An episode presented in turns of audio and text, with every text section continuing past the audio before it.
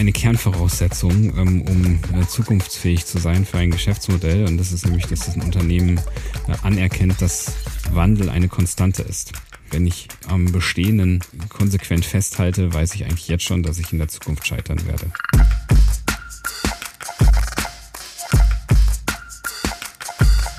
Hallo und herzlich willkommen zu einer neuen Ausgabe von Zukunftszeichen Podcast. Ich bin Daniel und ich freue mich heute, Markus bei uns begrüßen zu dürfen. Bevor sich Markus gleich selbst vorstellt, wie immer unsere traditionelle Eingangsfrage. Markus, was ist Zukunft für dich? Ja, das ist eine sehr spannende Frage. Ich habe da nochmal geschaut, was eigentlich die Gegenwart. Ähm, und äh, die ist ja bekanntlich äh, nur drei Sekunden lang. Von daher müsste ja alles danach schon Zukunft sein. Ähm, für mich ist aber Zukunft äh, durchaus etwas weiter zeitlich ähm, in der Zukunft liegend, nicht mehr genau vorhersehbar. Und möchte das jetzt gar nicht dann zeitlich eingrenzen, aber was Zukunft für mich ähm, auf jeden Fall ausmacht, ist, dass ich äh, zum einen die Möglichkeit habe, äh, sie zu gestalten ähm, und ähm, auf der anderen Seite äh, bietet sie auch ähm, zugleich Überraschungen ähm, und das macht für mich die Zukunft aus. Herzlichen Dank für dieses Eingangsstatement. Bevor du dich gleich selbst vorstellst, vielleicht noch ein paar einleitende Worte von mir. Ähm, ich freue mich zum einen sehr, dass du dir die Zeit genommen hast, dich mit uns heute über das Thema Zukunft zu unterhalten, über das Thema Transformation, B2B im Speziellen zu unterhalten und damit wir das alle jetzt ein bisschen auch für unsere Hörerinnen auch in einen besseren Zusammenhang bekommen, wenn du einfach ganz kurz erzählst, wer bist du und was machst du eigentlich? Gerne. Also ich bin Managing Director bei Deconium Strategy das ist eine Strategieberatung mit dem Fokus auf das Thema Digitalisierung ähm, der Diconium-Gruppe. Kann ich gleich noch ein paar Sätze zu sagen. Ähm, bin 45 Jahre alt, habe drei Kinder, wohne in Hamburg und bin äh, digitaler Enthusiast. Ich ähm, finde die Möglichkeiten der Digitalisierung einfach wahnsinnig interessant und spannend, ähm, wie sie sich auf Unternehmen auswirken, was man dort in Unternehmen äh, machen kann. Und deswegen äh, liegt mir das Thema Gestalten und Lösungsfinden auch sehr nahe was ich dann auch in meinem äh, täglichen ähm, Arbeitsleben tue. Also wir als Deconium Strategy ähm, helfen Unternehmen dazu, ähm, Digital Champions zu werden. Ja, Creating Digital Champions ist ähm, unser Claim ähm, und in den Feldern der ähm, Innovation. Das heißt, wir suchen mit Unternehmen nach ähm, neuen Geschäftsmodellmöglichkeiten, neuen Produkten und Services. Also bei dem Thema Zukunft. Ähm, wir definieren die Strategie äh, zu diesen Innovationen zu kommen oder zu gesetzten Zielen. Wir helfen Unternehmen dabei, äh, den, den Weg zu beschreiten. Ähm, das heißt, wir unterstützen sie transformatorisch.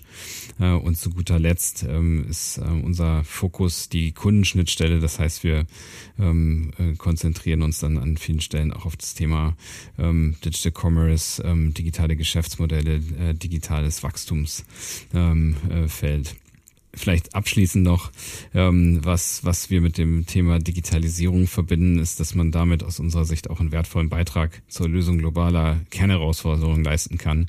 Und das ist etwas, was mich dann auch jeden Tag antreibt. Also ein ausgewiesener Experte für das Thema Zukunft, vor allem als Enthusiast, gehst du auch positiv voran, willst viele Chancen nutzbar machen und die Potenziale heben. Das freut mich persönlich ganz besonders, weil ich auch immer der Meinung bin, wir müssen die Zukunft positiv nach vorne gerichtet betrachten. Die Herausforderungen, die sind da, ganz klar, aber Chancen und Potenziale zu nutzen oder nutzbar zu machen, ist, glaube ich, eine viel schönere Aufgabe, als irgendwo Bedrohungen oder ähnliches äh, abwehren zu wollen. Von daher freut es mich, dass du da auch so positiv vorangehst und Du hattest gesagt, Diconium Strategy, Teil von Diconium. Vielleicht einfach nochmal für uns alle gemeinsam äh, ein paar Worte zu Diconium allgemein. Der ein oder andere ähm, verfolgt euch natürlich sehr interessiert. Ich persönlich tue das. Ähm, hat natürlich auch die Entwicklung von Diconium äh, miterleben oder mitlesen dürfen in den letzten äh, Monaten und Jahren. Aber vielleicht einfach noch ein bisschen Diconium. Du hattest jetzt gesagt Diconium Strategy. Was gehört noch dazu? Genau, also die Konium ist eine Unternehmensgruppe, die sich dem Thema ähm, der digitalen Transformation von ähm, Unternehmen end-to-end -End verschrieben hat. Ist ein Urgestein im Kontext der Digitalisierung 1995 gegründet ähm, von zwei Gründern ähm, in einem Dachboden, nicht in einer Garage, aber äh, ähnliche Geschichte. Ähm, und ähm, ist, hatte sich in den, in den Anfangsjahren ähm, vollkommen dem Thema Implementierung verschrieben, ähm, eigene Shopsysteme ähm, äh, in, in den Markt gebracht und Shopsysteme implementiert. Ähm, mittlerweile ähm, haben wir keine eigene Software mehr, sondern ähm, sind sozusagen des weiteren Software-Implementierer, Entwickler für Digital Commerce, für Digital Growth und haben dazu noch weitere Geschäftsfelder hinzubekommen, neben das Thema Strategie, wie ich es gerade ausgeführt habe, dann auch noch ähm, ein Unternehmen, was sich Diconium Data nennt, was sich um Data Science Themen, Analytics Themen, Personalisierung kümmert und haben auch schon seit einiger Zeit ein äh, Tochterunternehmen in Indien, die Embitel, die einzige Unternehmung in der Gruppe, die nicht Diconium im Namen ähm, hält. Und äh, da geht es ähm, insbesondere um, den, ähm, um die Entwicklung von Technologie im Bereich Automotive, äh, Embedded Software, IoT und für Digital Services sind wir also in der Lage, tatsächlich Unternehmen ähm, 360 Grad in ihrer digitalen Transformation zu betreuen. Und ich als Stratege finde das auch besonders spannend und das war auch ein Grund, zu Diconium zu gehen, dass man eben über das PowerPoint hinaus Impact erzeugen kann und dafür stehen wir. Und was vielleicht auch noch ganz spannend ist, seit Anfang letzten Jahres gehören wir zu 100 Prozent der äh, zur Volkswagen AG, äh, wo wir jetzt auch äh, insbesondere im Bereich der Carriot ähm, helfen die Softwarekompetenz der Volkswagen ähm, AG äh, zu stärken, sind aber weiterhin eigenständig am Markt mit unserer Marke und auch für andere Kunden unterwegs. Also viele spannende Themen, die ihr als Gruppe, aber du auch als äh, in deinem Bereich die Conium Strategy jeden Tag neu bearbeiten dürft. Ähm, wenn wir jetzt in die Zukunft da draußen gucken, dann sehen wir auch tatsächlich, dass eine starke äh, Konsolidierung hier und da stattfindet, dass man Geschäftsmodelle aufgeben muss, weil sie einfach so, wie sie heute sind, nicht mehr existent sein können oder sollen, wie auch immer die mhm. Nachfrage dazu sinkt. Ähm, da kommen wir später auch nochmal drauf, weil du auch gesagt hast, äh, digitale Geschäftsmodelle zu entwickeln ist ein wichtiger Bereich. Da würde ich im späteren mhm. Verlauf nochmal ein bisschen den Fokus drauf setzen. Wenn wir jetzt allgemein nach da draußen schauen und Zukunftszeichen ist auch ein, eine B2B-Plattform, die sich äh, gerade auch äh, in der Region Heilbronn-Hohenlohe, Franken, äh, als eine der wirtschaftlich stärksten Regionen in äh, Deutschland ist ja auch in diesem B2B-Bereich bewegt. Ähm, würde mich jetzt eingangs interessieren, was sind nach deiner Meinung nach die spannendsten Entwicklungen, die wir im Bereich Digitalisierung, ich möchte eigentlich das Thema oder das Wort Digitalisierung da ein bisschen rausnehmen, sondern die wir für die Zukunft, gerade auch im B2B-Bereich, ähm, sehen und die auch diese ganze Branche, diese ganze Disziplin nachhaltig verändern werden. Mhm. Hm. Ja, wenn du nach allgemeinen Trends fragst, dann würde ich schon tatsächlich das Thema Digitalisierung gleich wieder gerne in den Mund nehmen äh, wollen. Und zwar insbesondere im B2B-Bereich im Sinne der Netzwerk- und Plattformökonomie. Also da sehe ich ähm, einen sehr starken Trend, äh, dass das Unternehmen zum einen eben davon profitieren können, die Gesetze ähm, in dieser Ökonomie eben zu nutzen und zum anderen aber auch ähm, dass äh, den Begriff des Unternehmens neu definieren müssen, äh, sich eben als Teil eines Netzwerks zu verstehen, eines Ökosystems ähm, mit viel fluideren Grenzen, als man das in der Vergangenheit kannte. Da drin, dort ist es ja auch eingangs gesagt, stecken enorm viele Chancen. Ein weiterer Trend äh, aus meiner Sicht ist dann auch äh, das Thema Commerce, Digital Commerce. Nach Gartner sollen äh, bereits 2025 80 Prozent aller äh, B2B-Vertriebsinteraktionen äh, zwischen ähm, Zulieferern und Käufern in digitalen Kanälen stattfinden. Ich denke, das äh, deutet ein klares Zeichen äh, für die Notwendigkeit des Wandels äh, in dem Bereich auch hin.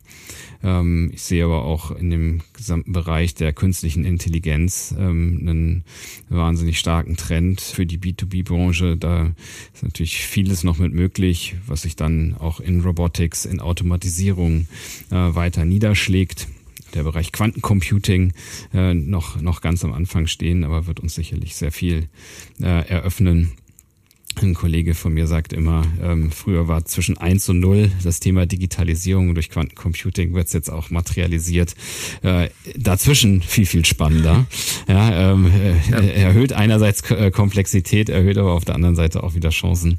Die Blockchain-Technologie und Tokenisierung ähm, und zu guter Letzt auch das Thema Klimawandel ähm, haben sicherlich einen äh, starken Einfluss ähm, auf die B2B-Welt das sind jetzt viele Themen, wo wir noch mhm. einige Podcasts draus machen ja. können. Ja, äh, ich versuche es mal kurz äh, zusammenzufassen. Also im Prinzip sagst du, äh, das eine ist natürlich die Geschäftsmodellentwicklung hin zur mhm. Plattformökonomie. Ähm, Unternehmen verändern sich. Das zweite, äh, was im Prinzip auch passiert, ist, ist die Technologisierung, also dass wir durch neue mhm. Technologien neue Chancen auch nutzbar machen können. Und das dritte ist tatsächlich jetzt also wirklich sehr kurz zusammengefasst ist das Thema Nachhaltigkeit ähm, im Prinzip auch für für ein ein weltweites äh, Miteinander, dass wir noch lange auf unserem Planeten hier sein können und alle ein bisschen achtsamer auch mit unseren Ressourcen umgehen müssen. Mhm. Wenn wir jetzt äh, diese drei äh, Kernthesen mal nehmen, dann heißt es ja für viele Unternehmen, dass sie sich verändern müssen. Weil im Prinzip ähm, auch, wenn man jetzt gerade in die klassische B2B-Welt auch blickt, dann haben wir ja dort auch teilweise noch traditionelle Geschäftsmodelle, traditionelle Unternehmerinnen und Unternehmer, was per se nicht schlecht ist, aber wo wir einfach sehen, dass sich ja vieles verändern muss. Du hast gesagt, dass ähm, Grenzen fluider werden, dass sich da auch die Unternehmen von, von Hierarchien, von Organisationsmodellen verändern müssen. Also im Endeffekt äh, die klassische digitale Transformation, um all das, was du vorher genannt hast, überhaupt auch nutzbar zu machen für einen selbst. Mhm. Weil ich sag mal, in, in den klassischen Ansätzen ähm, aus den 2000er Jahren, jetzt sehr überspitzt dargestellt, wenn man die versucht, äh, nun in die 2021er Jahre zu übertragen, um damit erfolgreich nach vorne zu gehen, das wird natürlich nicht ganz funktionieren, weil sich dort auch viel verändert hat. Und ich fange jetzt gar nicht an mit der neuen äh, Welt des Arbeitens, was sich durch die Pandemie nochmal sehr stark mhm. äh, gedreht oder beschleunigt hat, sondern ich spreche einfach von der Nutzbarmachung von beispielsweise einer Plattformökonomie oder von digitalen Vertriebskanälen oder ähnlichem. Das heißt ja tatsächlich, dass ein Unternehmen sich transformieren muss, weil ein digitaler Vertriebskanal ist noch lange nicht ein erfolgreiches Projekt. Da muss ja hinten dran auch noch ein paar Systeme und Menschen sich auch mit verändern. Und deswegen würde ich gerne die nächsten äh, Punkte, die nächsten Fragen auch auf das Thema digitale Transformation wenden und, und mich darauf stützen, weil du hattest gesagt, ähm, das ist auch ein spannendes Thema für dich. Da hast du auch schon viele Auftraggeberinnen begleiten dürfen, hast schon viel miterleben dürfen. Wenn du jetzt mal schaust, wie sich die Unternehmen verändern dürfen oder sollen, je nachdem, wie man es betrachten möchte. Was sind mhm. wichtige oder die wichtigsten Faktoren, sagen wir mal die wichtigsten drei Faktoren, die für eine digitale Transformation heutzutage notwendig sind? Also jetzt gar nicht, dass man die erfolgreich durchläuft und abschließt, sondern dass man sich auf die Reise begibt und sagt, jawohl, ich will all die Potenziale, über die wir gerade im Vorgang gesprochen haben, ähm, will ich nutzbar machen. Was sind die drei wichtigsten Faktoren, die ich als Unternehmen angehen muss? Mhm. Ja, die meisten Transformationsvorhaben äh, zeigen Studien ja immer wieder, scheitern ja leider. Ähm, und äh, daher haben wir tatsächlich in unserem Arbeiten äh, mit, mit dem Kunden, mit unseren Kunden festgestellt, dass es eben notwendig ist, eine Vielzahl von Faktoren zu berücksichtigen, um erfolgreich zu sein. Und ähm, ich versuche das jetzt auch mal auf drei zusammenzufassen.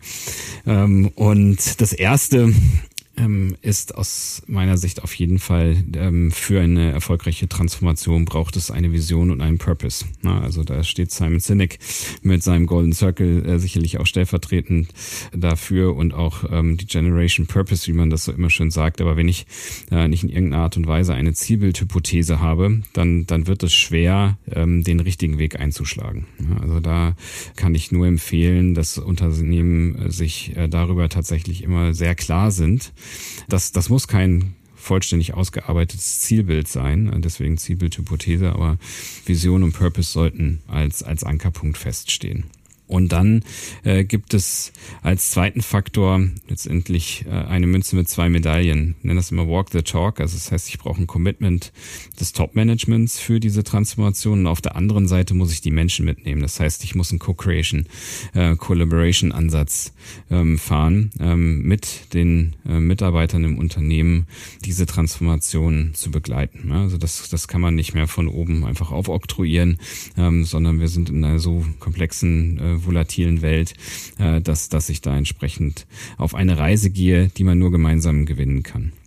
Du hattest es auch schon angesprochen, um diese Zukunft gestalten zu können, kann ich die Methoden äh, der Vergangenheit eigentlich nicht mehr anwenden. Na, deswegen sagen wir dann zum letzten Punkt ähm, von den dreien, die ich nennen darf, immer live what you pray. Das heißt also, wenn ich diese Zielbildhypothese habe, dann muss ich ähm, auch schon ableiten, in welcher Art und Weise ähm, ähm, müsste ich dann in dieser Zukunft arbeiten und die Transformation möglichst auch schon in diesem Vorgehen machen. Ja, das ist oft ein agiles Vorgehen, was, was sinnvoll ist, in iterativen Schritten äh, mich, mich äh, nach vorne zu bewegen. Äh, das hat sich einfach als sehr erfolgreich äh, bewährt. Ja, und wenn ich noch einen kleinen Bonuspunkt ähm, äh, nehmen darf, äh, weil der ist mir auch besonders wichtig. Und ähm, dann ist es das ganze Thema Kundenzentrierung. Das heißt also die Transformation immer im Sinne des Endkunden zu machen. Also in welcher Form, und das ist eigentlich egal, ob es ein Transformationsvorhaben oder irgendetwas anderes ist, sich immer die Frage zu stellen, äh, welches Kundenproblem möchte ich damit lösen ähm, und den, den Kunden als klaren Referenzanker für die Transformation zu etablieren. Oft ist es halt so, da, da stehen Meinungen gegeneinander, ja, also es, ähm, und, und das kann ich dann eben aushebeln, indem man immer schaut, was schöpft den meisten Wert für meinen Kunden oder eben auch für den Kunden meines Kunden. Das ist gerade im B2B-Bereich wichtig, beide Perspektiven einzunehmen. Ja, der Bonuspunkt, äh, den lasse ich gelten. Danke. Nein, Quatsch, Spaß.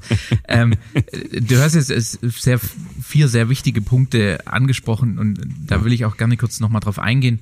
Mhm. Ähm, weil tatsächlich, also so ist unsere Erfahrung, ähm, ist, ist dieses, dieses Kundenzentrierte, ähm, ist immer oftmals, klingt es sehr trivial. Also auch zum Beispiel, sprich mal mit deinem Kunden, was er denn so haben möchte oder was er von bestimmten Dingen hält ähm, wird hier und da einfach zu selten gemacht. Ich, ich selbst mein Hintergrund ist in, in der Wirtgruppe, habe ich sieben Jahre arbeiten dürfen, ähm, mhm. bevor ich mich verändert habe und der Digitalbranche mich angeschlossen habe.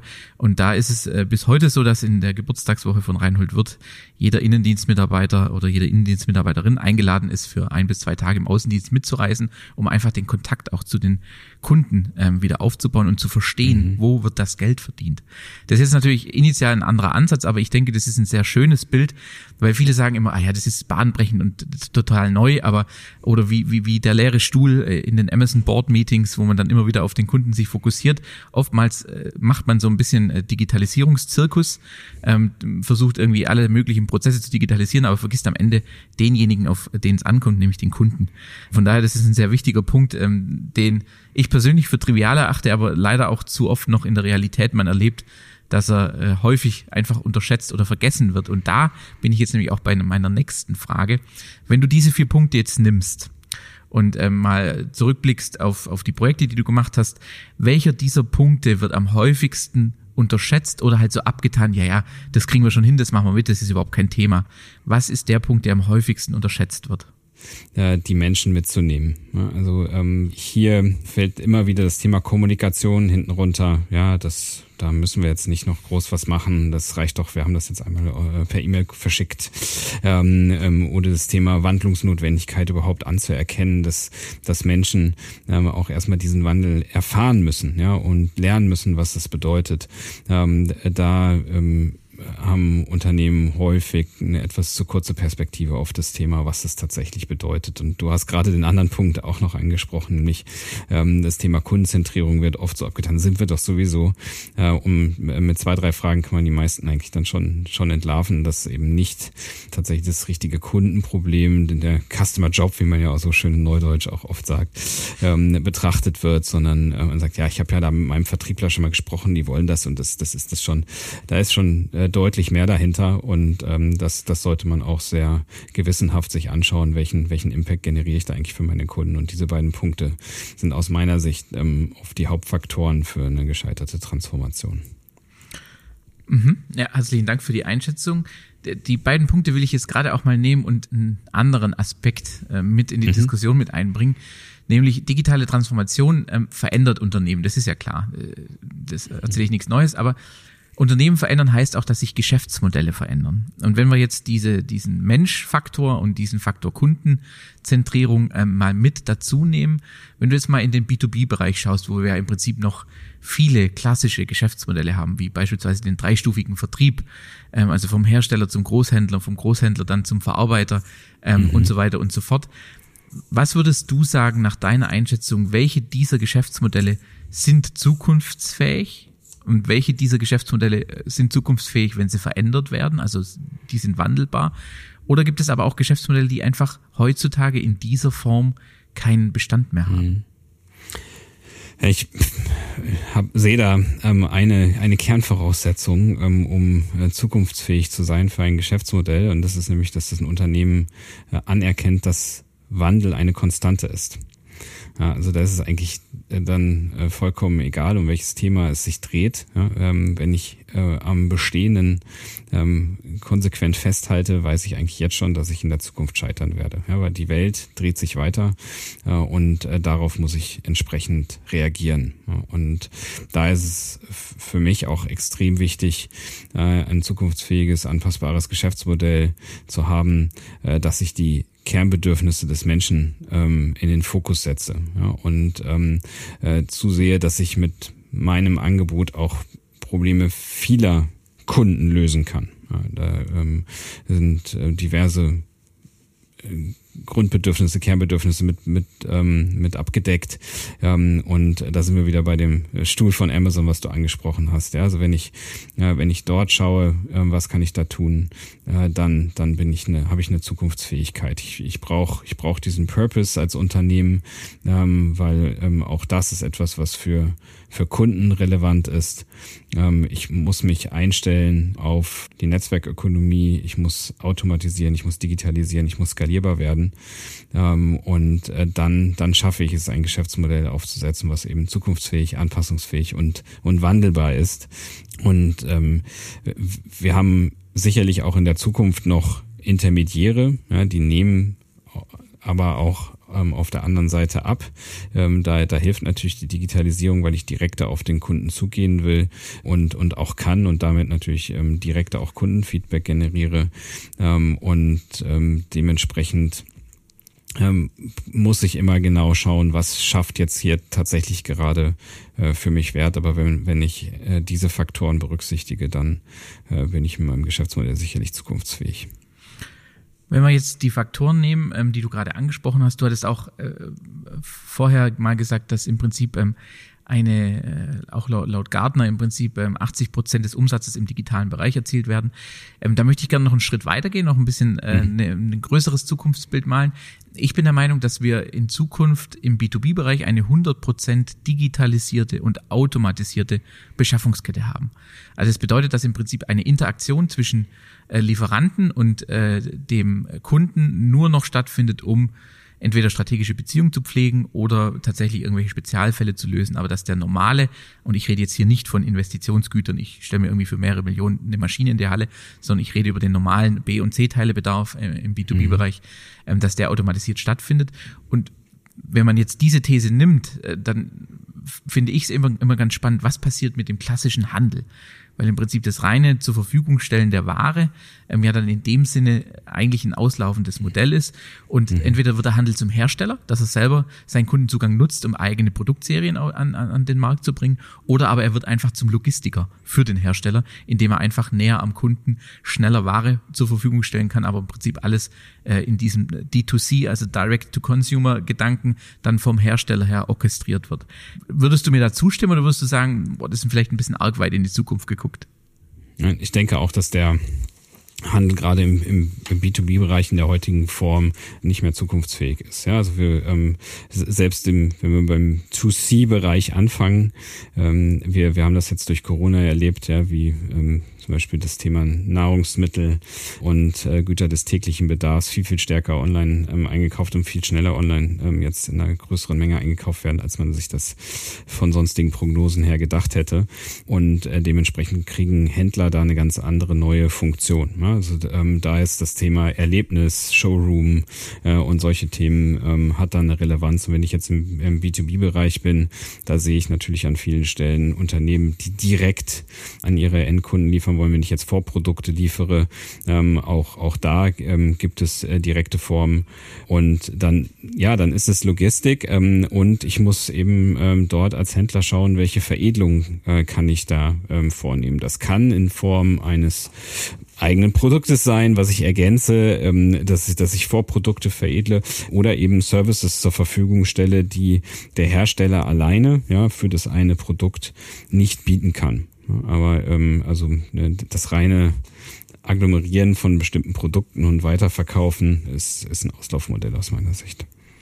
Wenn man im Prinzip jetzt diese Idee weiterspinnt, und jetzt gehen wir mal in die Digitalisierung, dann ist ja eigentlich ein reiner Online-Shop auch ein Auslaufmodell. Dann müsste man ja theoretisch sagen, wenn wir jetzt wirklich an den Kunden, an den Nutzer denken, dann müssten wir eigentlich einen Online-Shop auch mit Services bündeln, damit der Kunde seine Lösung findet und nicht nur ein Produkt. Also weil oftmals ist er ja nicht nur auf der Suche nach einem einzelnen Produkt, sondern oftmals muss ja ein Produkt irgendwo eingebaut werden. Dazu braucht er nochmal andere Services. Also ist, heißt es dann digitale Transformation nicht auch, dass wenn wir in die Zukunft blicken, ein Online-Shop ähm, wo wir auch im Prinzip rein äh, das zur Verfügung stellen von Ware praktizieren, dass dieser Online-Shop auch äh, mit Services gespickt sein muss und dann wieder plattformökonomisch ähm, betrachtet dann auch wieder mehrere Anbieter zusammenfasst, um dann tatsächlich für eine Branche, für eine bestimmte Zielgruppe dann auch Mehrwerte zu generieren, indem ich nicht nur Produkte, sondern Services auch in Kombination mit anbiete. Ja, absolut. Kann ich nur zustimmen. Ja. Ähm, und äh, dann, dann gibt es natürlich aber auch die Shops äh, von, von ähm, Anbietern, wo ich äh, weiß, ich suche Produkte von diesem Hersteller und bekomme dann von dem Hersteller ähm, alle Services rund um dieses Produkt direkt, ja, und ähm, muss, muss dann nicht ähm, über eine Plattform gehen, ja, weil wir sehen ja heute auch sehr viele Hersteller und Anbieter, die ihre eigenen Shops aufbauen und äh, dass das durchaus entsprechend genutzt wird. Ja, da ist natürlich viel, ein Service ist ja dann auch Content dafür zur Verfügung zu stellen, ja, wie, wie kann ich das einsetzen, Langlebigkeiten etc. Äh, damit zu verbinden. Also das, das muss ich meinen Kunden bieten, äh, damit dann auch dieser digitale Kontaktpunkt auch einen Mehrwert liefert. Jetzt malen wir natürlich eine total schöne Zukunft und eine total schöne Welt. Wenn wir jetzt aber mal überlegen, wo sind denn auch tatsächlich viele Hersteller, viele ähm, Maschinenanlagenbauer, viele traditionelle Familienunternehmen. Oftmals äh, hakt es ja an der technologischen Infrastruktur, um überhaupt einen digitalen Vertriebskanal, möchte ich es jetzt nennen, ähm, bespielen zu können. Also oftmals ist ja ein, ich hätte gern einen Online-Shop, der Anfang einer Reise, auf die sich so ein Unternehmen begibt, weil man dann merkt, oh je, mhm. wir haben von der IT-Infrastruktur relativ viele Silos, äh, kundenindividuelle Preise erfordern irgendwie acht Exporte aus sieben Systemen. Mhm. Ähm, wenn jetzt jemand zu dir kommt und sagt, ey, pass mal auf, ich will hier einen Online-Shop und du guckst dir das an und siehst, okay, da ist erstmal noch ganz viel Kraftraum, bevor wir irgendwie mhm. ähm, äh, dann tatsächlich mal ähm, hier uns im Kräftemessen äh, mit auf die Bühne stellen können.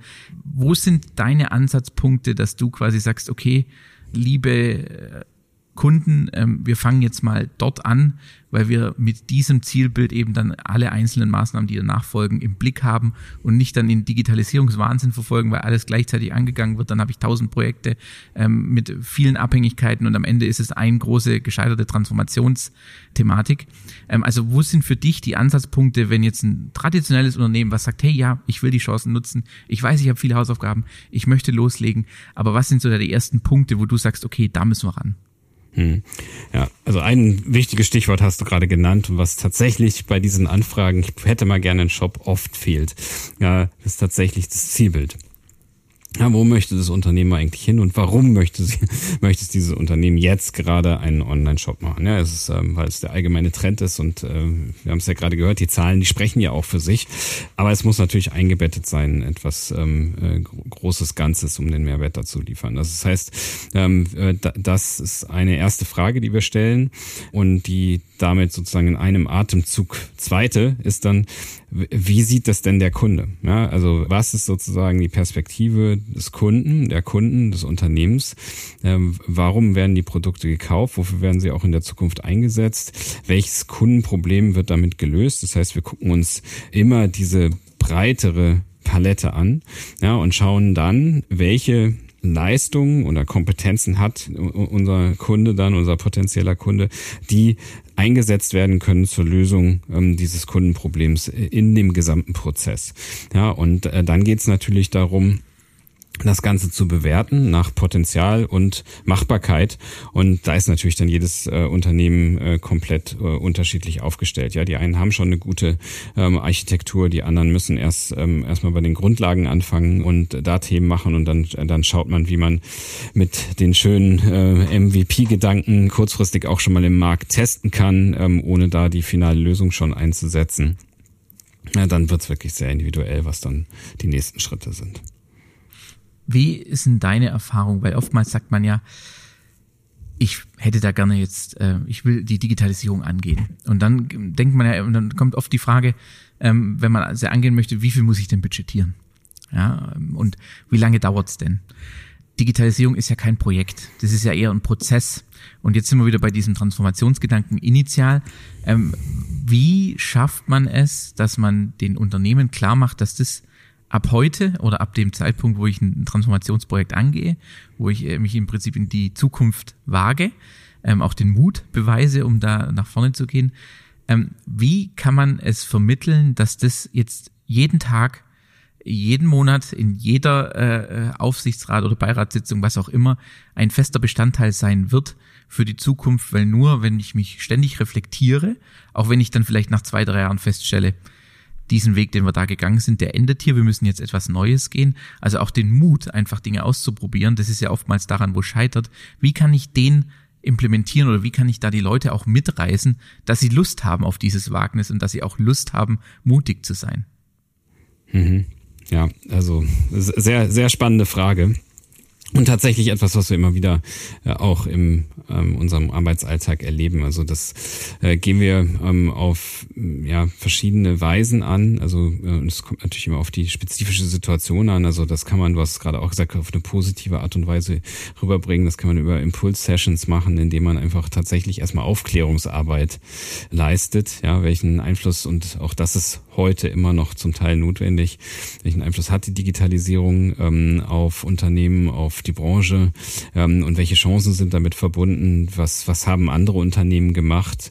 Wie erfolgreich waren sie damit? Und was sind auch die Gesetzmäßigkeiten, wir haben sie ja schon angesprochen, zum Beispiel, was heißt denn das Netzwerkeffekt, Plattformökonomie etc. für ein Unternehmen und ähm, das versuchen wir immer äh, sehr, sehr positiv und auch unterhaltend ähm, aufzuzeigen, ähm, um äh, dort einfach mal so ein bisschen das, das Bild ähm, in, in, in die richtige Richtung zu lenken. Und ein anderer Punkt, der für mich auch ein Erfolgsfaktor für eine gelungene Transformation ist, und jetzt kann ich ihn dann doch noch auch noch mit einfließen lassen, ist, äh, dass, dass wir im Französischen sagt man so schön la pour la. Also wir versuchen äh, Transformation nicht irgendwie als ähm, abstraktes Gebilde aufzusetzen und äh, neben dem Geschäft herlaufen zu lassen, sondern uns ist da das Thema Impact immer extrem wichtig. Das heißt, ähm, wir versuchen ähm, operative, aktuelle Herausforderungen des Unternehmens aufzugreifen ähm, oder Fragestellungen und äh, da dann Quick-Win, äh, wie man so schön sagt, rauszumachen oder ansonsten eben diese Herausforderung zu nehmen ähm, und äh, das äh, diese, diese Herausforderungen einfach tatsächlich schon in dem der Art und Weise, wie man im Zielbild ähm, arbeiten möchte, anzugehen.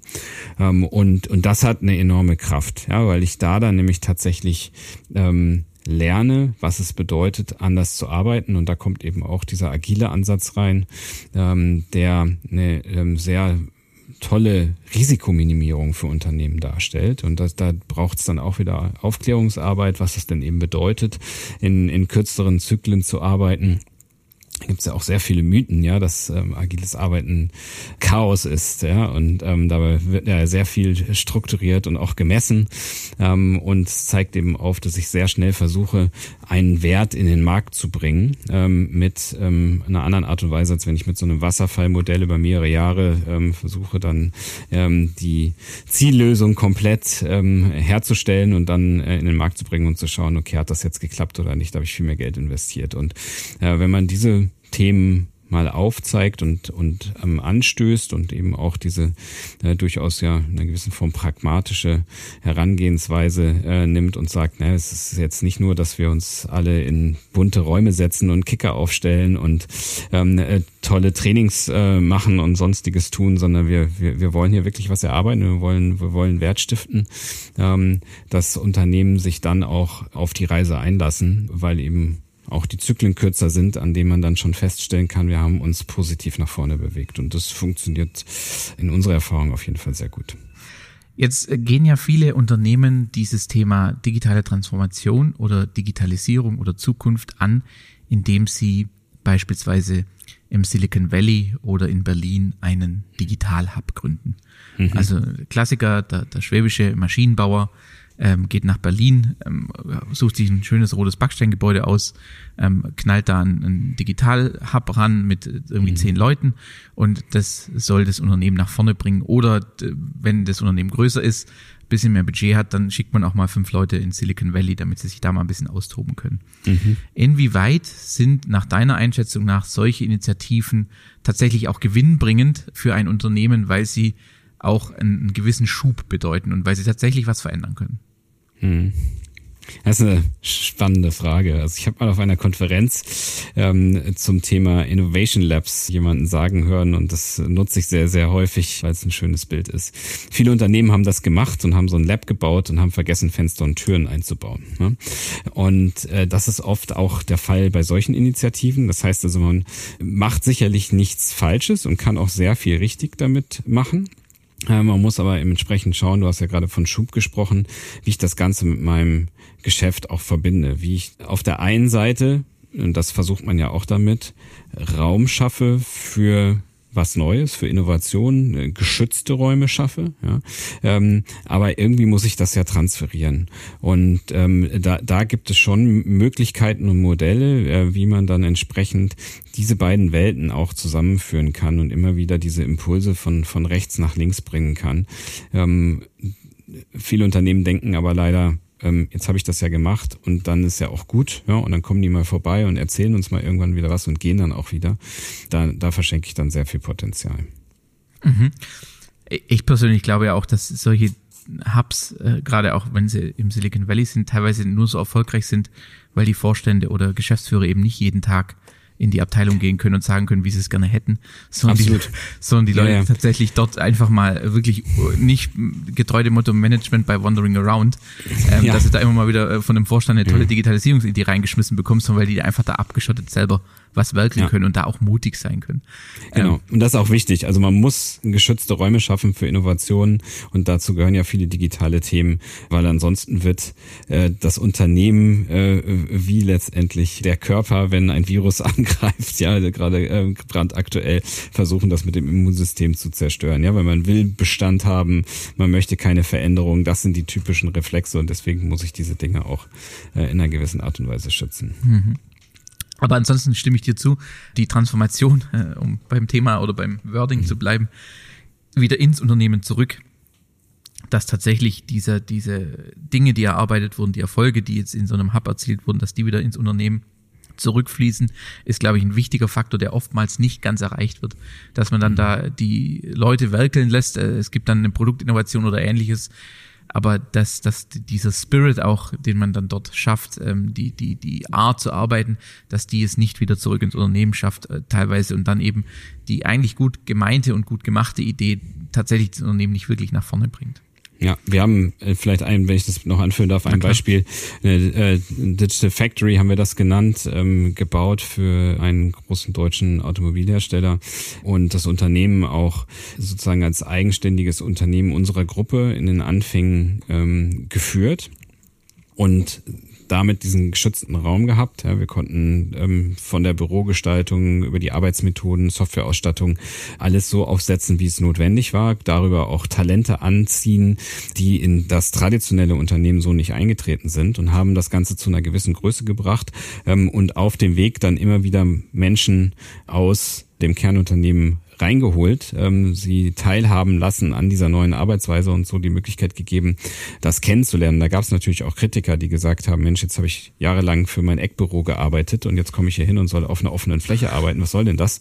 Und das waren dann aber am Ende des Tages die besten Botschafter für diese Idee. Ja, und das Modell war so angelegt, dass es dann auch irgendwann übernommen wurde und wird jetzt auch als eigenständige Einheit des Unternehmens ähm, dann, dann weitergetrieben. Aber so hat man eben, ja, wie ein zartes Pflänzlein das Ganze Ganze erstmal ein bisschen äh, reifen lassen können, ja, hat Menschen aus dem traditionellen reinnehmen können und darüber einen Nukleus geschaffen für eine Digitaleinheit, die jetzt in einer ganz anderen Art und Weise arbeitet, als es sonst der Fall gewesen war, ja, um mal so ein Beispiel zu mhm. geben, wie man, wie man sowas aufsetzen kann. Ein sehr schönes Beispiel. Ich glaube, das äh, trifft es auch ganz gut, wenn man sagt, da hat man jahrelang fürs Eckbüro gearbeitet und dann mhm. hockt man auf einmal irgendwie auf einer Fläche und da ist noch ein Kicker mit bei. Ähm, das ist ja oftmals für viele schwierig. Ähm, das stimmt schon. Wobei tatsächlich äh, muss ich auch teilweise sagen, ähm, ist natürlich die Architektur, nur weil man jetzt Paletten und einen Kicker irgendwo hinstellt, ähm, heißt es noch nicht, dass man innovativ ist. Also es muss Absolut. tatsächlich auch die Umgebung geschaffen werden, äh, Rahmenbedingungen, äh, Arbeitsmethoden, mhm. eine gewisse professionelle Begleitung, dass man hier tatsächlich gut auch die Potenziale heben und nutzen kann. Mhm. Wo wir jetzt schon so ein bisschen über Beispiele gesprochen haben, wenn du dir jetzt deinen Wunschauftraggeber oder deine Wunschauftraggeberin backen könntest, mhm. welche Branche findest du spannend und in welcher Branche würdest du tatsächlich gerne mal das Thema digitale Transformation vorangehen und mit einem Unternehmen äh, die Reise begleiten? Mhm. Also auf der einen Seite fasziniert mich tatsächlich all das, was die Mobilitätsbranche gerade ähm, an Herausforderungen hat. Ähm, und äh, da muss ich mir das nicht nur backen, sondern ähm, äh, da, da sind wir auch in vielfältiger Hinsicht ähm, unterwegs und ähm, auch aus persönlichem Interesse heraus, ähm, ja, die Frage mal reflektieren, ähm, finde ich es auch immer wieder spannend, äh, äh, Themenbereich im äh, Kontext von Gesundheit und, und Sport ja, und, und Wellbeing zu machen, äh, weil ich auch, auch dort ähm, sehr viele Möglichkeiten sehe, wie man Menschen ähm, zu einem besseren Leben verhelfen kann, auch im, im Kontext der Digitalisierung und in dem Bereich eben auch noch viele Potenziale sehe in der Branche. Mhm. Vielen Dank, äh, ganz spannend. Und äh, wenn man jetzt im Prinzip äh, das, was du gerade gesagt hast, äh, nimmt und wenn ich dich jetzt frage, und in welcher Branche würdest du gründen wollen, wäre die Antwort dann gleich oder würde die anders lauten? Die, ähm, die, die ist relativ gleich, ja. Ähm, ich meine, dazu kann ich natürlich sagen, dass ich ja eh schon in einer sehr spannenden Branche bin ja, und ein Business äh, leite, was mir jeden Tag wahnsinnig viel Spaß macht, weil es eben so vielfältig auch ist, ja, und ich in so viele Branchen reinschauen kann. Das macht natürlich äh, Spaß und das Thema Wachstum ist damit verbunden und äh, eben Innovation, das ist toll. Und äh, dann gibt's natürlich noch viele ähm, Detailthemen, ja, also äh, alles, was, also, wenn man sowas wie Cloud raus rausnehmen oder künstliche Intelligenz. Ja, das sind alles ähm, Bereiche oder auch im, äh, im Biotech-Bereich, Zukunftsbranchen, ähm, zum Teil zumindestens, die ich wahnsinnig spannend äh, finde, wo ich äh, sicherlich auch gründen würde. Aber wie gesagt, ich bin gerade sehr, sehr glücklich mit dem, was ich tue. ich wollte dich gar nicht äh, hier äh, das in Abrede stellen. Es ist einfach nur mal ganz ja, interessant, wenn man dann ja, tatsächlich mal selber drüber ja, nachdenkt. Was würde ich gerne mal ausprobieren? Jetzt hast du, äh, wir haben jetzt, du hast jetzt schon mehrmals, du hast über Blockchain gesprochen, du hast künstliche mhm. Intelligenz, ähm, genannt, ähm, also sehr viel Technologie, also dezentrale Infrastrukturen etc. Mhm. Meine Erfahrung oder mein Eindruck ist, dass wir, wenn wir über Zukunft und über Technologie sprechen, sehr oft mit Ängsten argumentieren. Also wir haben ja im Prinzip äh, auch, auch große Akteure in der, in der Digitalszene sprechen immer über Digitize or Die, Innovate or Die. Also wir malen immer Schreckensszenarien auf. Auch über künstliche mhm. Intelligenz. Wir diskutieren mhm. sehr schnell, ähm, fährt jetzt der Tesla die alte Oma über den Haufen oder doch das kleine Kind? Also es sind mhm. sehr schnell in moralischen Diskussionen, wobei wir eigentlich, wenn man das rein faktisch betrachtet, von der künstlichen Intelligenz ja aktuell noch relativ weit entfernt sind. Im Moment haben wir cleverere mhm. Algorithmen. Äh, wenn mhm. man ja mit künstlichen Intelligenz äh, Spezialisten, Experten spricht, sagt die, ja, da ist noch viel Musik drin, da passiert noch sehr, sehr viel. Also mein Eindruck, wir verteufeln oder, oder überspitzen sehr oft das Thema Technologie, weil wir es auch teilweise nicht verstehen. Und was wir nicht verstehen, was wir nicht kennen, davor haben wir Angst. Und damit verspielen wir auch viel Potenzial für die Zukunft. Absolut. Ich meine, ich hatte es ja auch gerade schon gesagt, also ähm, der, der Mensch ist ja tendenziell so geprägt, dass er ähm, sich eigentlich gegen Wandel auch sträubt. Er ist ein Gewohnheitstier ähm, und äh, daher sind dann natürlich solche Themenstellungen. Ich meine, man denkt nur zurück an die Eisenbahn, ja, also das, äh, da, was da alles gesagt wurde, ähm, äh, was was das für negative Effekte auf die Menschen haben ähm, soll. Ähm, es ist ein sehr, sehr bekanntes Phänomen. Äh, glücklicherweise gibt es aber doch immer wieder Menschen, die ähm, äh, Forscher und Pioniergeist haben und äh, sich dann mit neuen Technologien auseinandersetzen, die uns dann am Ende des Tages den, den Alltag auch stark äh, erleichtern. Ja. Und ich denke, da ist tatsächlich auch, äh, kommt unserer Branche wahrscheinlich auch so eine gewisse ähm, Verantwortung zu, weil ich glaube, dass auch tatsächlich mhm. wir in Teilen oftmals äh, unser Bullshit-Bingo auspacken, äh, mhm. Anglizismus und Anglizismus aneinandergereiht und dass wir manchmal nicht ganz anschlussfähig sind. Vor allem anschlussfähig sind für Unternehmen, die erkannt haben, dass sie was verändern müssen, wo dann aber teilweise die Flughöhe, auf der man sich begegnet, ähm, sehr, sehr unterschiedlich ist, dass man ähm, dann sehr oft auch verfällt in die Begriffe, die wir alle im Alltag verwenden aufgrund unserer Profession, aber dass es für mhm. jemanden, der sich damit noch nicht beschäftigt hat, oftmals sehr schwer ist, uns da zu folgen und dass für uns triviale Dinge in unserer Blase für jemand anderes teilweise sehr erhellend sein können. Und mhm. ich glaube, da ist tatsächlich auch eine Verantwortung von uns, dass wir uns dieser Anschlussfähigkeit auch stellen und dass wir sicherstellen, dass unser Gegenüber uns versteht und dass wir es so erklären, dass der schwierigste, komplexe technologische Sachverhalt trotzdem ganz gut rüberkommt und dass man am mhm. Ende Lust hat und nicht sagt, boah, wenn ich mir das jetzt alles überlege, ich glaube, ich lasse es. Ja. Mhm. Mhm. Und da, daher, wenn ihr jetzt äh, an Projekte herangeht und ihr seht, da ist ein gewisses Enablement nötig, weil es ist ja oftmals so, dass wenn man da mit den Entscheidern, also die dann im letzten Endes Budgets oder ähnliches freigeben, dass dort oftmals auch eine gewisse Unkenntnis ähm, und Unsicherheit deswegen auch vorhanden ist, ähm, was jetzt zu tun ist. Aber dass diese mhm. Unsicherheit und Unkenntnis nicht offensiv gezeigt wird, sondern dass man es ja als äh, gestandener Geschäftsmann gewohnt ist, immer recht zu haben und die richtigen Entscheidungen zu treffen, mhm. weil das mhm. hat man die letzten 30 Jahre so gemacht. Was ist da euer Vehikel? Wie geht ihr daran, um äh, so jemanden abzuholen und äh, auch zu enablen? Mhm.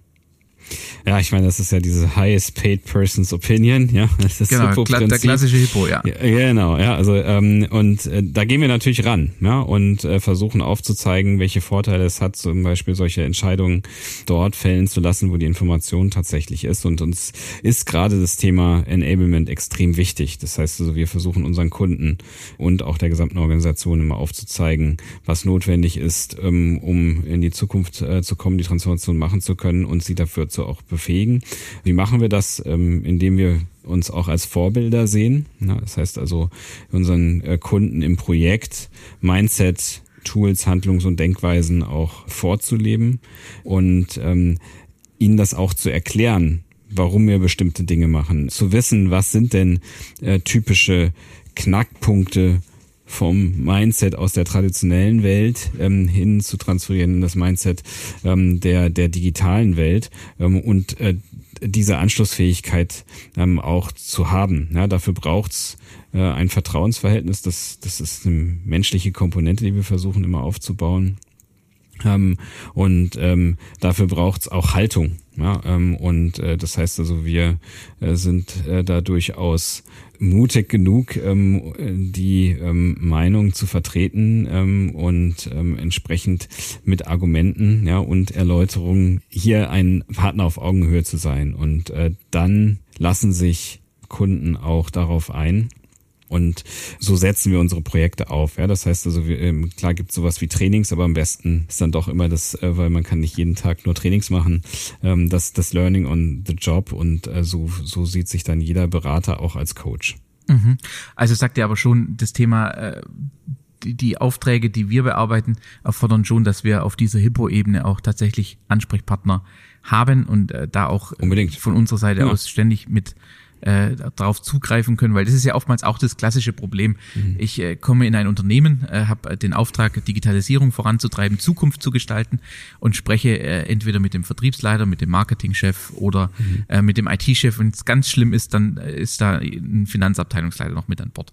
Mhm. Ähm, äh, jetzt sehr überspitzt formuliert, also an alle Finanzer da mhm. draußen, ähm, ihr seid total wichtig. Aber oftmals ist es ja so, dass man dann nur auf dieser Ebene hängt, in Anführungszeichen, und oftmals den Anschluss verpasst, wenn man eben nicht zur Hauptentscheiderebene durchdringt. Und da mhm. äh, ist eben auch ein Punkt, der, wir haben jetzt noch ganz wichtig, dass wir da uns darüber unterhalten, dass für digitale Transformationsprojekte entscheidend ist, dass ich zu den Hippos in der Unternehmung ähm, immer den Zugang habe und dort auch ja. direkt vorsprechen kann und nicht über einen Filter ähm, im Endeffekt dann nur dorthin getragen werde. Absolut, das hatte ich ja eingangs gesagt. Also auf der einen Seite brauche ich Top-Management-Commitment und eine Einbindung in solche Projekte und auf der anderen Seite muss ich in einem kollaborativen Modus unterwegs sein. Und nur wenn ich beides ähm, habe, dann kann ich mich auch erfolgreich nach vorne bewegen. Mhm. Wenn wir jetzt, jetzt haben wir viel über Transformation gesprochen, jetzt mhm. würde ich gerne noch mal ein bisschen in die Zukunft schauen. Mhm. Wenn wir jetzt die Welt vordrehen und wir haben jetzt äh, das Jahr 2036. Mhm. Was glaubst du, wie die B2B-Welt dort aussieht? Aber wenn ich das wüsste, ne? ja, dann würden wir uns nicht unterhalten, sondern wir müssen. Ja, doch, gerne auch. Ja, Nochmal im ganz anderen Kontext, ja. ja. Ähm, ich, ich glaube, also die, die Welt wird auf jeden Fall deutlich vernetzter sein. Ja, du hast gerade ja selber auch davon gesprochen, ja, dass ähm, End-to-End äh, Lieferketten, ähm, Unternehmensgrenzen sind ähm, äh, deutlich fluider. Ich habe äh, sowohl auf der einen Seite äh, den Konkurrenten, auf der anderen Seite ist es ähm, mein mein Partner. Ich äh, werde äh, sicherlich ähm, sehr viel im Bereich Automatisierung ähm, haben. Ähm, wir haben das Thema Robotics angesprochen. Die Unternehmen 2036 äh, werden sicherlich in der Mehrzahl ähm, alles, was so unter dem Schlagwort New Work äh, äh, derzeit durch die Gazetten ähm, läuft, auch umgesetzt haben, auch gelernt haben, was funktioniert und was nicht funktioniert, aber eine Welt geschaffen haben, äh, in der ich eben tatsächlich in der Lage bin, auch als Organisation mein Potenzial viel besser abzurufen, ja, weil ich nicht mehr ähm, ähm, nur top-down hierarchisch ähm, organisiert bin, äh, sondern äh, viel mehr wie ein lebender Organismus, der adaptiv die die Chancen ähm, auch, auch entsprechend nutzt. Ja, und äh, dementsprechend sehe ich äh, eine Welt und in der wir dann äh, sozusagen als, als Mensch in der Welt sicherlich mit äh, zum Beispiel einem digitalen Assistenten versehen werden, der uns ähm, in allen Alltagsfragen hilft. Ähm, das Thema ähm, Commerce ähm, wird ähm, äh, digital sein. Wir werden vernetzte Produkte und Maschinen haben.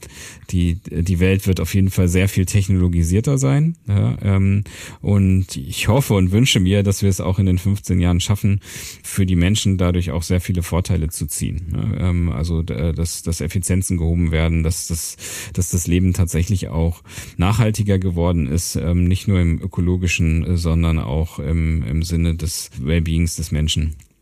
Gerade das Thema Nachhaltigkeit ist, glaube ich, äh, eins, was uns sehr stark umtreibt. Da glaube ich auch, dass wir durch Technologisierung, durch Automatisierung Effizienzen heben können, also beispielsweise äh, die Lkw-Dichte auf den Autobahnen verringern können äh, durch äh, optimalere Nutzung von Ladeflächen oder mhm. etc. Ich glaube, da ist noch viel Potenzial, wo auch tatsächlich alle gefordert sind, ähm, nicht einfach so weiterzumachen, weil wir alle hören in der aktuellen politischen Debatte, was gefordert ist und wo wir auch unseren Beitrag leisten müssen, jeder Einzelne, aber auch die Unternehmen ähm, als Ganzes. Und äh, das finde ich auch einen wichtigen Aspekt, der, der glaube ich auch noch uns in den nächsten Jahren mit beschäftigen wird. Wenn wir jetzt in das Jahr 2036 gucken, mhm. was glaubst du, welcher Trend, den wir heute total feiern und, äh, sagen, das ist wirklich der hotte Shit, ähm, welcher Trend wird da nicht mehr sein? Also was ist ein Pferd, was bis dahin ähm, doch nicht so lauffreudig war und ähm, jetzt ein bisschen lahmt, weil der Trend nur aufgrund von einer Blase aktuell entstanden ist oder ähnliches. Also gibt es da was, was dir einfällt? Jetzt bin ich mal geprägt gerade durch diese Corona-Situation. Ich glaube, dass ähm, wir auch, was das Thema Arbeiten anbelangt, das, das reine Remote-Arbeiten sicherlich äh, 2036 in der Form auch nicht haben werden. Ja, es ist, ich glaube, da müssen wir nicht bis 2036 warten, ja, sondern die Menschen haben Bedürfnis nach Interaktion und daher denke ich, dass wir definitiv eine hybride Arbeitswelt haben werden, äh, wo man sicherlich an vielen Orten der Welt arbeiten kann, aber auch immer wieder gemeinsam mit Menschen an einem Ort Dinge erarbeitet, bespricht, erlebt. Und äh, daher, ja, ist momentan vielleicht ein Thema, was sehr, sehr gehypt wird. Ähm, da, da bin ich eher ähm, auf der, auf der hybriden Seite. Mhm. Also im Prinzip, dass man sagt, dieses Remote First, was wir aktuell fahren aufgrund der Pandemie, wird sich eher in ein hybrides Arbeiten transformieren, äh, um mhm. wieder im Thema zu bleiben, ähm, genau. weil es aktuell einfach, weil wir einfach auch alle merken, dass bestimmte menschliche Begegnungen einfach auch wichtig sind für die Kundenbeziehung, für eine Vertrauensbeziehung. Ähm, das kann ich nicht in Teams-Konferenzen oder wo auch immer in Google Hangouts äh, aufbauen, sondern dazu brauche ich eben auch gewisse menschliche Interaktion, indem man sich einfach mal in die Augen guckt oder sich gegenüber sitzt, um einfach in einer gewissen hybriden Art und Weise da weiter voranzugehen. Exakt, ja.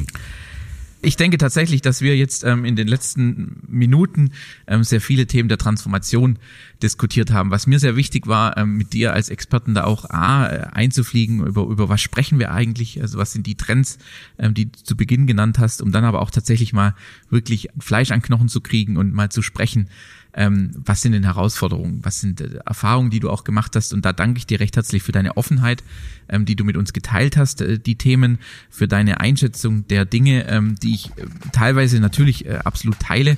Ähm, weil wir sonst wären wir nicht in der gleichen Branche aktiv, mhm. wenn wir da kontroverser Meinung wären. Mhm. Und von daher möchte ich mich an der Stelle herzlich bedanken für deine Zeit, für deine Bereitschaft, mit uns zu sprechen. Und ich bin gespannt, vielleicht äh, können wir den Podcast mal an, an, zwei, drei Jahren wiederholen und mal gucken, was ist alles passiert, wo stehen wir, ähm, um dann einfach da nochmal ein kleines äh, Fresh-Up sozusagen zu machen. Ähm, aber das Thema dann zu gegebener Zeit. Erstmal jetzt vielen Dank für deine Zeit, für deine Einblicke und deine Meinung über das Thema Transformation. Ich fand es äh, sehr spannend, mit dir mich unterhalten zu dürfen. Also vielen Dank. Daniel, dir auch herzlichen Dank für die spannenden Fragen, das tolle Gespräch. Hat sehr viel Spaß gemacht.